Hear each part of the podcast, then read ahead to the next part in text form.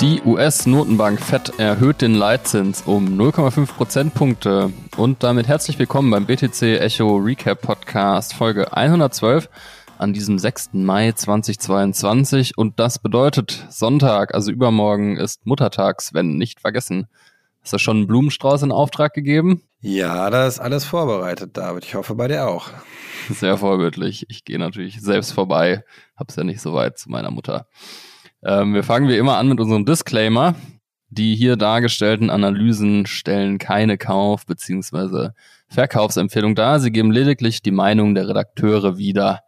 Und unsere Rabattaktion, die gibt's immer noch. Ihr bekommt 25% auf unser BTC Echo Magazin, von dem jetzt die neue Ausgabe auch im Shop erhältlich ist. Dafür müsst ihr nur den Rabattcode RECAP eingeben im Shop. Und dann gibt's 25%.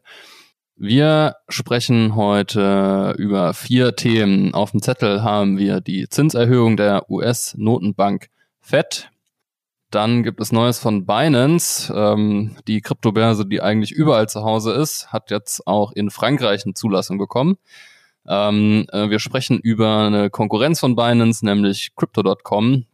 Die ähm, haben bisschen an ihren Rewards gedreht, seit zum Unmut der Community und ähm, wir sprechen über den Board Aid Yacht Club. Also schauen nochmal ins NFT-Universum, um nicht das Wort Metaversum nennen zu müssen.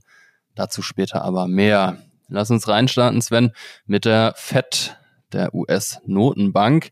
Die hat nämlich ihren Leitzins um 0,5 Prozent angehoben. Ähm, das war erwartbar, das wurde so auch schon relativ transparent angekündigt, jetzt ist es passiert. Es ist zwar nur ein symbolischer Akt, den eh eigentlich alle erwartet haben, trotzdem, es ist die größte Zinsanhebung der US-Notenbank seit 22 Jahren. Und jetzt liegt der Leitzins immer noch recht gering für die hohe Inflation, die wir haben, bei einem ähm, Prozent. Also da liegt der Leitzins, die Inflation ist deutlich höher, die liegt nämlich in den USA bei 8,5 Prozent. Ähm, das ist der höchste Stand seit 40 Jahren und ähm, das bedeutet ja so einiges, ähm, vor allem ja auch teurere Lebensmittelpreise, teurere Energiepreise und ähm, die FED steht da natürlich jetzt sehr unter Druck. Und da ist, ähm, ja, man kann es eigentlich nicht anders sagen, 0,5 Prozent, ein Tropfen auf den heißen Stein. Das letzte Mal, dass die Inflation so hoch war, da hatten wir dann irgendwann ähm, ja, Leitzinsraten von zweistelligen Beträgen, äh, bis zu 20 Prozent in den USA. Deutschland war nicht ganz so hoch. Aber man merkt, ähm, langsam wird der Druck erhöht und die Fed muss was machen. Und naja, zumindest in Europa ist Inflation ja auch schon ein durchaus politisches Thema. Ähm, in der Wahl in Frankreich, die jetzt Macron gewonnen hatte, hatte ja vor allem auch Le Pen ähm, damit geworben, dass äh, ja die Inflation eben vor allem Geringverdienerinnen und Geringverdiener stark belastet. Ähm, hat nicht ganz gereicht zum Wahlerfolg, aber man sieht, dass das Thema immer größer wird. Und ähm, auch unter diesen Gesichtspunkten kann man von diesem Narrativ von Transitory Inflation, was ja immer genannt wurde, auch nicht mehr reden. Also wir haben jetzt ja schon eine längere Phase mit hoher Inflation. In Deutschland liegt sie noch ein bisschen geringer bei 7,4 Prozent, ähm, aber ob wir da den Zenit überschritten haben, weiß man noch nicht. Und die EZB äh, ja, lässt sich ziemlich viel Zeit verglichen mit der FED, äh, also hat den Leitzins noch nicht angehoben. Das äh, hat sie im dritten Quartal vor. Mal gucken, wie hoch der dann wird und ob die Inflationsrate bis dahin noch weiter steigt. Na, meine Frage an dich, Sven, wie schätzt du denn die Lage ein und ähm, was bedeutet das vielleicht auch für Kryptowährungen, insbesondere Bitcoin? Ja, also die Lage schätze ich schon ziemlich dramatisch ein, sonst würde man diese großen Sprünge nicht machen. Ähm, du hast gesagt, symbolisch. Ich denke, natürlich hat es auch eine fundamentale Wirkung, aber sie ist halt sehr gering. Weil wenn die Inflation einmal draußen ist, entwickelt sie schnell eine Eigendynamik und dann stoppt man sie nicht mehr so einfach. Also wichtig vor allem ist jetzt hier die Erwartung bei Unternehmen und Verbrauchern, dass man die ähm, ja wieder einfängt, sozusagen die Inflationserwartung, weil sonst haben wir halt diese Dynamik, eine Lohnpreisspirale ganz, ganz schnell und dann kommt man da auch nicht mehr raus. Das heißt, jetzt eben hohe Zinsschritte schnell, die müssen kommen und da ist die amerikanische Notenbank deutlich besser aufgestellt, hat deutlich mehr Möglichkeiten als eine europäische Zentralbank, denn die tut sich damit ja bekanntlich sehr schwer, weil sie eben auch die Angst hat, das den Ländern zuzumuten. Also Deutschland würde das sicherlich verkraften, aber Italien nicht wirklich. Die würden sehr, sehr schnell an die Grenzen ihrer Zahlungsfähigkeit kommen, wenn sie denn jetzt eben die Staatsanleihen zu höheren Zinsen zurückzahlen müssen. Und da ist es den USA natürlich deutlich besser. Die sind viel wirtschaftlich stärker sozusagen und können sich das auch leisten. Ähm, interessant, wenn du jetzt fragst Richtung Kryptowährung, was heißt das eigentlich? Also erstmal fand ich interessant zu sehen, dass diese genauso wie die Aktienmärkte das eingepreist hatten, also die Leitzinssteigerung, auch die Inflation inzwischen, die ja eher negative Kryptowährung ist, zumindest bis jetzt kann man sagen, weil es Risikoassets darstellen, weil ja viele Kryptowährungen wie, wie dezentrale Startups funktionieren und die leiden erstmal darunter. Wenn die Zinsen steigen, wenn die Finanzierungskosten steigen, dann wird eben eher Richtung Value umgeschichtet, Richtung Cashflow umgeschichtet und das ist erstmal nicht gut. Ähm, bei Bitcoin ist das vielleicht auch so eine bisschen andere Sache, weil nun ja, ich denke, dass das Vertrauen in die Fiat-Währung auch bröckelt und ich glaube, dass, auch wenn das noch nicht der Fall ist, auch wenn Bitcoin eher Schaden nimmt von Inflation, das drehen könnte. Ich weiß nicht, wann das dreht, ob das ein paar Monaten ist oder ein paar Jahren, aber ich denke schon, dass hier ein neues Vertrauen entsteht, in Bitcoin vor allem auch, durch die Inflation angeheizt, weil die Menschen sprechen drüber. Es ist, wie du auch sagst, ein Wahlthema in Frankreich. Es ist nicht mehr so ein Elitenthema, vielleicht auch jeder hat eine Meinung zu und da glaube ich, wird Bitcoin Stück für Stück immer stärker in den Fokus der Menschen kommen und auch als Schutz wahrgenommen werden, was es aktuell noch nicht der Fall ist. Denn damit Bitcoin ein Schutz sein kann, müssen viele Menschen dran glauben. Du, David, denkst, glaubst dran, ich glaube auch dran, das ist schön, aber es bringt uns nichts, wenn es nicht die anderen Menschen tun. Und ich glaube, dass das eine Dynamik gerade ist, auch durch die Inflation, durch die Zinssteigerung, die da eben ja eine Aufmerksamkeit schafft für den Kryptowährungssektor, der, der langfristig gesehen gut ist, auch wenn er kurzfristig nicht gut ist. Hm. So, dann lass uns aber auch von den Makrothemen äh, zu den Kryptobörsen kommen, zu der Unternehmensseite, die ja auch eine große Rolle spielen. Und da gab es wieder eine Meldung von Binance. Und zwar ist da immer so ein bisschen die Frage, ja, wo sitzen die eigentlich? Die haben mehrere Sitze, aber keinen richtigen. Und ähm, in Frankreich neuerdings oder seit vorgestern kann man sagen, da wurde es nämlich bekannt, haben sie eine Zulassung erhalten für ihr neues Headquarter. Und die Zulassung ist immerhin von der obersten Finanzaufsicht, die dann besagt, dass sie dort diverse ja, Kryptodienstleistungen erbringen dürfen in Frankreich. Und das ist natürlich erstmal ein großer, wichtiger Schritt, weil Binance hat sich ja in den letzten Monaten oder Jahren eher schwer getan mit Compliance, mit Regulatorik. Die haben ja eher immer nur ja, Warnung bekommen von den Aufsichtsbehörden. Also das war genau das Gegenteil. Und man sieht darin ganz schön, glaube ich, jetzt, dass Binance ist, glaube ich, ernsthaft. Also ich kaufe denen das so langsam auch ab, den Schneid, kann man sagen. Wirklich bemüht ist, hier wirklich brav zu werden, mit den Regulatoren Hand in Hand zu gehen und jetzt da eben ja für Europa zumindest könnte man sagen, ihr Headquarter in Frankreich gefunden haben. Ähm, es ist aber eine sehr de dezentrale Organisation. Das heißt also, in, im Mittleren Osten gibt es dann in Dubai zum Beispiel eine Zentrale und so weiter und so fort. Man versucht sich sehr aufzuteilen. Ich glaube, dass es eine Strategie ist, um sich weniger angreifbar zu machen von den Aufsichtsbehörden, als wenn man alles in einem Standort bündelt. Und ähm, vielleicht ergibt sich daraus auch ein ganz anderes Dienstleistungsspektrum. Also ich könnte mir vorstellen, dass Binance nicht mehr gleich Binance ist in ein paar Monaten oder Jahren, sondern dann gibt es halt mehr ein europäisches Binance mit eben Dienstleistungen, die regulatorisch hier gut anzubieten sind, die vielleicht maßgeschneidert sind für die Bedürfnisse der Menschen, auch hier, die in Europa leben, und vielleicht aber ganz andere Produkte auch im ja, Mittleren Osten zum Beispiel. Und ähm, das wäre ein großer Unterschied, glaube ich, zu so sehr klassischeren Unternehmen wie Coinbase jetzt in dem Fall. Die haben zwar auch ihre Lizenzen in anderen Ländern, die haben auch in Deutschland hat zum Beispiel Coinbase auch eine Lizenz, sogar eine Krypto-Verwahrlizenz, ist also deutlich weiter hier als Binance. Aber ich glaube, dass die Unternehmensstrategie, die ist eben zentral gesteuert. In dem Fall bei Coinbase ist es ja die USA und die ist eben nicht so regional aufgeteilt. Und das müsste man mal schauen, ja, wie sich das bei Binance weiterentwickelt. Und jetzt war es nicht nur Binance, die eben Schlagzeilen gemacht haben, sondern auch Crypto.com und da bist du tiefer drin, David. Ähm, was ist denn bei diesem Konkurrenten da jetzt los gewesen die Tage? Ja, der Konkurrent hat tatsächlich einen ziemlich klaren Unternehmenssitz, nämlich in Singapur. Da sitzt Crypto.com, wird äh, vom CEO Chris Masalek von, ja, vom, von Singapur, einem Finanzstaat äh, in Südostasien gelenkt.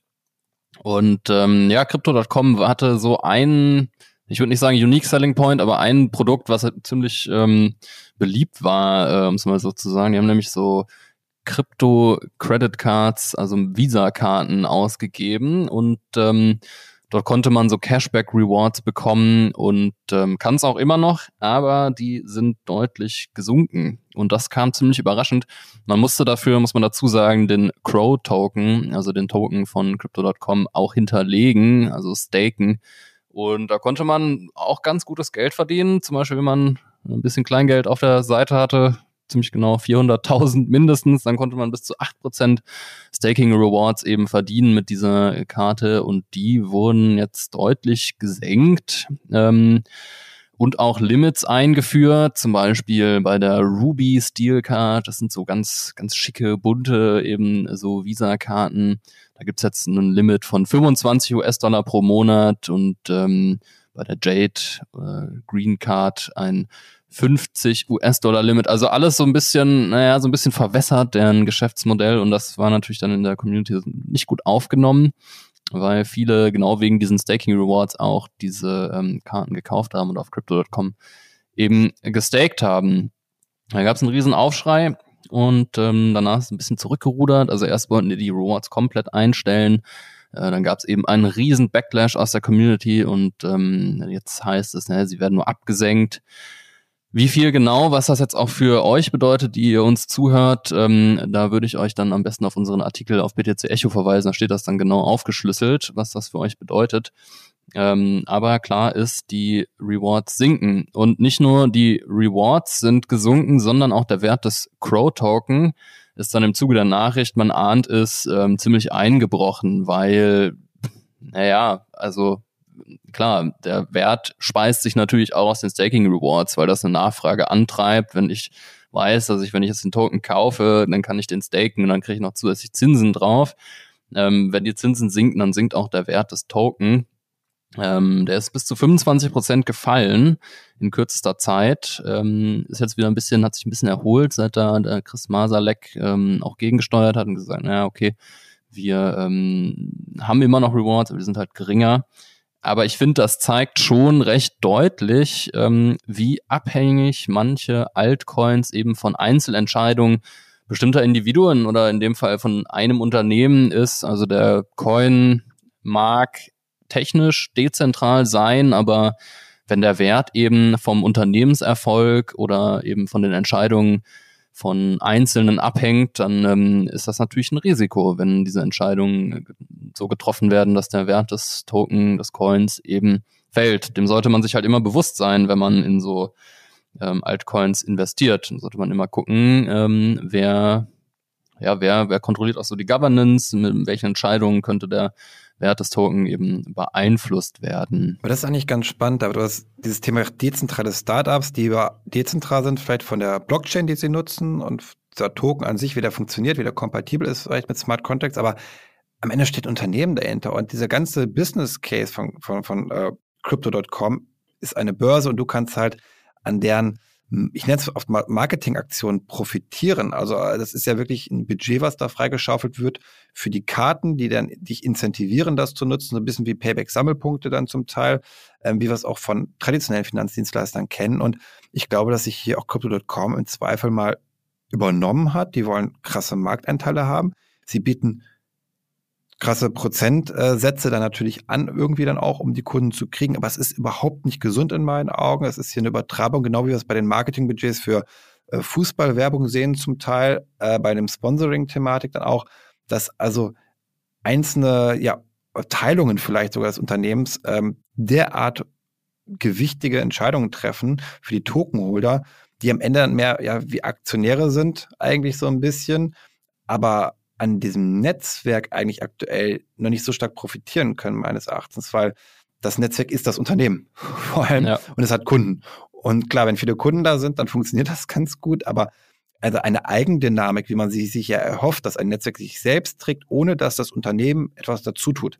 Das ist ein bisschen eine Idealvorstellung. Das Unternehmen ist ja immer nur dieser Impulsgeber, der sozusagen das, das, zünd, entzündet das Feuer dann und dann ist irgendwann das Netzwerk relativ eigenständig in der Lage, wie bei einer dezentralen autonomen Organisation das so ist. Und das ist halt überhaupt hier nicht der Fall. Es ist hochzentralistisch und ich halte es dafür sehr gefährlich, diese Geschäftsmodelle, die vor allem eben auf Marketing und Kundenfang aus sind, in meinen Augen. Und ich glaube, das ist so ein Projekt, ich, ich weiß natürlich nicht, wie es in zwei, drei Jahren aussieht, aber Crypto.com hat das, die Gefahr für mich auch zu failen, weil mhm.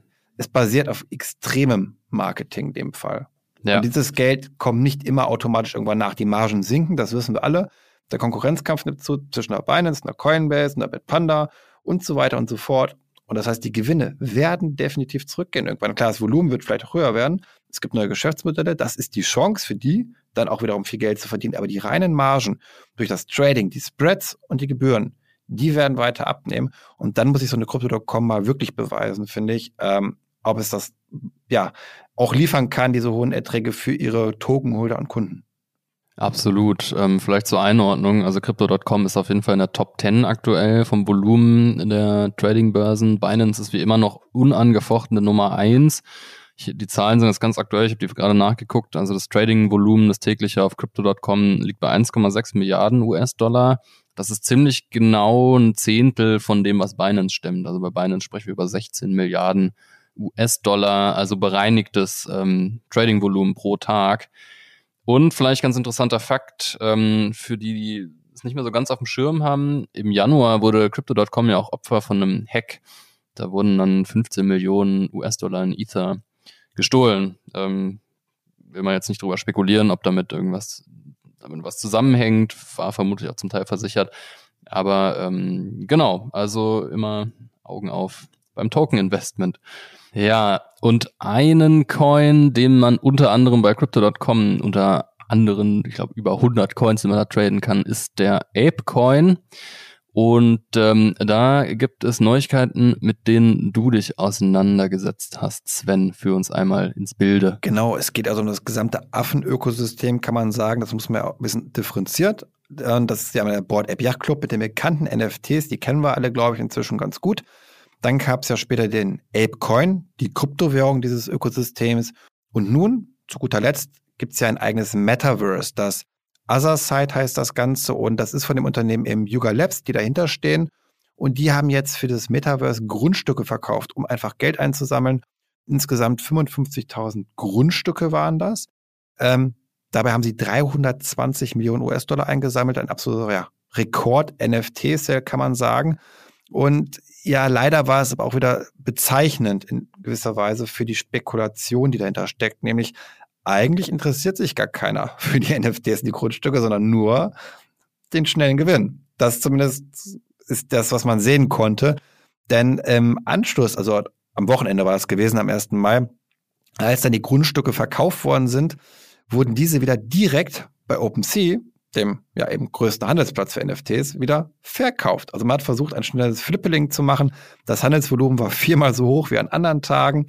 Ähm, das ist dann, finde ich, schon sehr, sehr bezeichnend irgendwie, was die Leute wirklich damit vorhaben mit den Grundstücken. Und ähm, ebenfalls sehr heftig waren die Transaktionskosten, denn von den 320 Millionen US-Dollar, die diese Grundstücke eingebracht haben, nun ja, da muss zusätzlich nochmal 180 Millionen US-Dollar Transaktionskosten gezahlt. Also Kaufnebenkosten, wie wenn ich eine Wohnung erwerbe, da habe ich auch Notarkosten, Maklerkotage. Nun ja, und das war jetzt in dem Fall halt mehr als 50 Prozent des Kaufpreises. Also absolut ungesund, kann man nur sagen an dieser Stelle. Und ähm, da gab es auch einige Phishing-Attacken, denn viele haben gedacht, okay, ich kriege die Transaktionskosten jetzt zurück, weil ist ja schon ziemlich heftig. Und äh, da gab es ja verbrecherische Anbieter, die dann gesagt haben, klar, wir zahlen das zurück, äh, docke deine Wallet bei uns an. Und ja, nun ja, anstatt die Transaktionskosten erstattet zu bekommen, von ja zwischen zwei und fünf ISA, muss man sich ja mal vorstellen, das sind also zigtausende Euro Transaktionskosten pro, pro einzelnem Grundstück. Nun ja, da wurden die Wallets halt leer geräumt. Ja, äh, überhaupt nicht schön. Und auch überhaupt nicht schön ist eben, dass das gesamte Ethereum-Ökosystem ja drunter zu leiden hatte. Also dieses einzelne Event hat dafür gesorgt, dass keine Transaktionen mehr praktisch stattfinden konnten, dass auch für andere Anwendungen ja eigentlich der, die, die Kosten explodiert sind. Und das hat doch echt meine Erwartung sehr gedämpft, weil stellen wir uns mal vor, das wäre jeden Tag so ein Event. Das würde überhaupt nicht funktionieren. Also die, die Ethereum-Blockchain ist echt noch nicht so weit von der Skalierung, wie man sich das hätte vorstellen können. Das Thema gibt es schon seit 2017 und es ist fünf Jahre jetzt her und es ist immer noch wirklich echt nicht gelöst, auch wenn es natürlich Ansätze gibt, die Skalierbarkeit zu verbessern. Aber ähm, jetzt hier Board Ape hat wirklich gezeigt für mich, dass da ja auch andere Blockchains vielleicht eben auch her müssen, genutzt werden müssen. Da war jetzt in dem Kontext auch Polygon äh, im Spiel gewesen, dass man da das reduziert. Und vielleicht spannend hierbei ist noch die Überlegung, okay, was, wie geht's da jetzt weiter? Bei diesem Affenökosystem. Also es gibt diese NFTs, es gibt also einmal die Affenbildchen, es gibt dann die NFT-Grundstücke und es gibt die Kryptowährung. Und alle für sich genommen haben schon sehr viel Vorschuss der Lorbeeren bekommen. Also die Kryptowährung ist aktuell bei 4,5 Milliarden Marktkapitalisierung, ungefähr Platz 30. Ähm, das Unternehmen Yuga Labs ist auch schon über 4 Milliarden bewertet und so weiter und so fort. Da kommt einiges zusammen und ich denke, dass das Enttäuschungspotenzial schon ziemlich groß ist. Denn geliefert wurde bislang noch nicht so wirklich. Es wurde halt nur sehr viel versprochen. Das gleiche haben wir natürlich aber auch bei Sandbox oder Decentraland, um jetzt mal Metaverse-Alternativen zu nennen. Auch dort sind die Bewertungen natürlich so hoch, weil da sehr viel hinein interpretiert wird. Ähm, nichtsdestotrotz kann ich mir gut vorstellen, dass Board Apes, diese Affen, also sehr gut im Marketing sind sozusagen, also emotionalisieren, dass es sehr viele Menschen dennoch dort einfach rein investieren, dass es da einen weiteren Mittelzufluss geben wird. Wir also nicht eben eine massive Korrektur sehen, sondern eher, dass jetzt wieder was dazukommt. Natürlich haben wir eine Korrektur gesehen direkt nach dem Sale. Das heißt, durch, die, durch die Verkaufswelle ist der Kurs auch wieder stark gesunken, sind die Grundstückspreise gesunken im Metaverse in dem Fall. Das ja. Aber ich glaube nicht, dass es jetzt zu einem Absturz kommt. Das denke ich nicht. Ich denke eher, dass sich das Ganze fangen wird, dass viele auch nachkaufen werden, die vielleicht auch zu spät, die es nicht geschafft haben, von Anfang an dabei zu sein, weil es emotionalisiert das Thema. Die Leute sprechen drüber. Auch außerhalb des Kryptosektors finden Medienberichterstattungen statt. Jeder äh, will was von diesen lustigen Affen irgendwie haben. Und ich denke, dass gerade der Apecoin da eine gute oder einfache Möglichkeit ist, dran zu partizipieren, weil es ein First Mover ist sozusagen. Ähm, ein Blue Chip auch, also von diesen DAO-NFT, von dieser Thematik her ist das halt das bekannteste für viele Menschen. Und dann werden sie dorthin gehen, was sie kennen. Und ich bin da, wie gesagt, oftmals sehr kritisch eingestellt, ähm, weil es zu wenig Handfestes für mich hier gibt. Es wird zu viel hineininterpretiert. Nichtsdestotrotz, vielleicht beweist es sich. Aber wir werden sehen. Das kann nur die Zeit äh, zeigen, äh, wohin da die Reise geht. Das kann niemand aktuell Fundamente abschätzen. Aber ich denke, wir werden von diesen Affen noch sehr, sehr viel hören. Hm. Also ist äh, Metaverse Affen NFT ist nicht das ICO von 2022. Naja, David, ich meine, es gibt ja noch andere Affen, ne? Das ist also, das ist ja auch das so bezeichnend. Die Yuga Labs hat ja immer Stimmt. die Affen gemacht und dann gibt es ja noch die Mutant Apes, also mutierte Affen und so, also gibt also mm. zig Klone davon. Erinnert mich auch so ein bisschen an, an die Meme-Coins, ne? Dogecoin, dann Shiba Inu und auf einmal dann zigtausend Varianten von Shiba Inu. Ja. Ähm, erfolgreich waren nur die Originale. Also eigentlich Dogecoin und, und Shiba Inu. Der Rest ist dann irgendwann, okay, dann gibt es noch Flocky und so ein paar andere noch, aber die meisten verschw verschwinden in der Versenkung. Und ich glaube, das muss ich jetzt auch mal zeigen, jetzt bei den ganzen Affenkopien sozusagen, die auch diese dezentralen autonomen Organisationen nachbauen, diese, diese Membership-Community-Gedanken irgendwie versuchen mit NFTs darzustellen, ähm, ob es da auch alt, erfolgreiche Alternativen gibt. Bei Metaverse, wie gesagt, da haben wir natürlich äh, die Centerland und Sandbox vor allem hier zu nennen. Es gibt noch zwei, drei weitere, aber die sind alle noch am Anfang. Also es kann, glaube ich, noch sehr viel passieren. Wer jetzt also in zwei Jahren der Marktführer sein wird, let's see. Okay, ähm, damit entlassen wir euch ins wohlverdiente Wochenende und ähm, ja, werden auf jeden Fall weiterhin den Blick auch auf die Inflationszahlen legen und ähm, sind auch schon gespannt, wann die EZB nachzieht und vor allem, ähm, ja, wann sich diese berühmte Entkopplung, also die Entkopplung von der Korrel Ko Korrelation, Korrelation zwischen Aktienmarkt und Bitcoin-Markt denn äh, einstellt und ob sie sich einstellt. Ähm, aber ich denke, das Zeichen, dass jetzt Bitcoin trotz 0,5-prozentiger Anhebung des Leitzinses der USA nicht äh, abgestürzt ist, ist ja schon mal ein gutes. Und damit bis in sieben Tagen.